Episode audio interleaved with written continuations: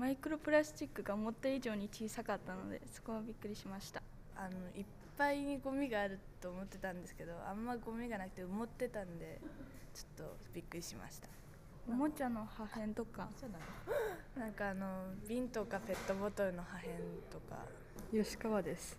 トミーです。樋口です。えー、っと私はあの海や海岸とかに落ちてるゴミは普通に人々が落としていったものだと思ったんですけど川からも流れていることを知っていました。拾ったゴミはタバコとかプラスチックのストローとかがありました。プラスチックゴミがやっぱり多かったです。えっと海の近くにあると思ったんですけどちょっと海より離れたところにありました。あとは風で飛ばされたりとか、それですぐに落ちちゃったりとか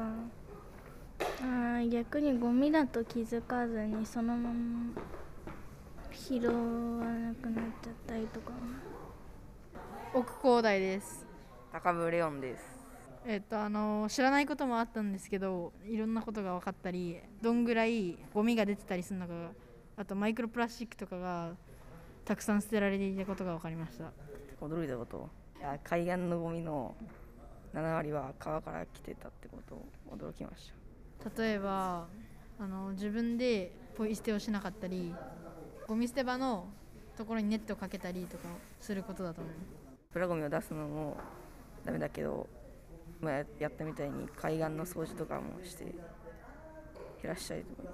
え加藤千恵です。成田まなみです授業とかで SDGs を扱い始めたので多少こう自分でも勉強してたんですけどでもやっぱりあの排水溝の話あそこはすごくちょっとその辺に落ちてるゴミとかもあこうやって海に流れ着いてるんだなっていうのは改めてあの知って驚きました。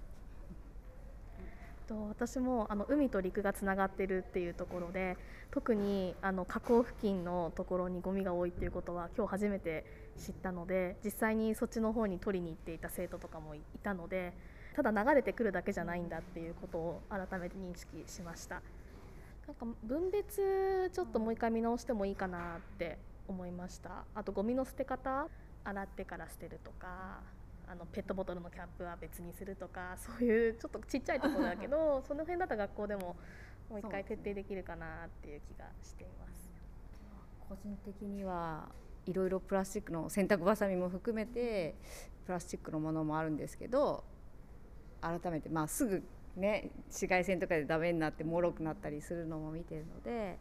何か気が付いた時には代用できる他のものとかプラスチック製じゃないものを選ぼうかなっていうふうに思うように、なりました。のものとか減らしたいですよね。あの歯ブラシとかすごい歯ブラシ最近竹のやつとか出てきてるのでそういうのに変えてもいいかなとかちょっと考えたり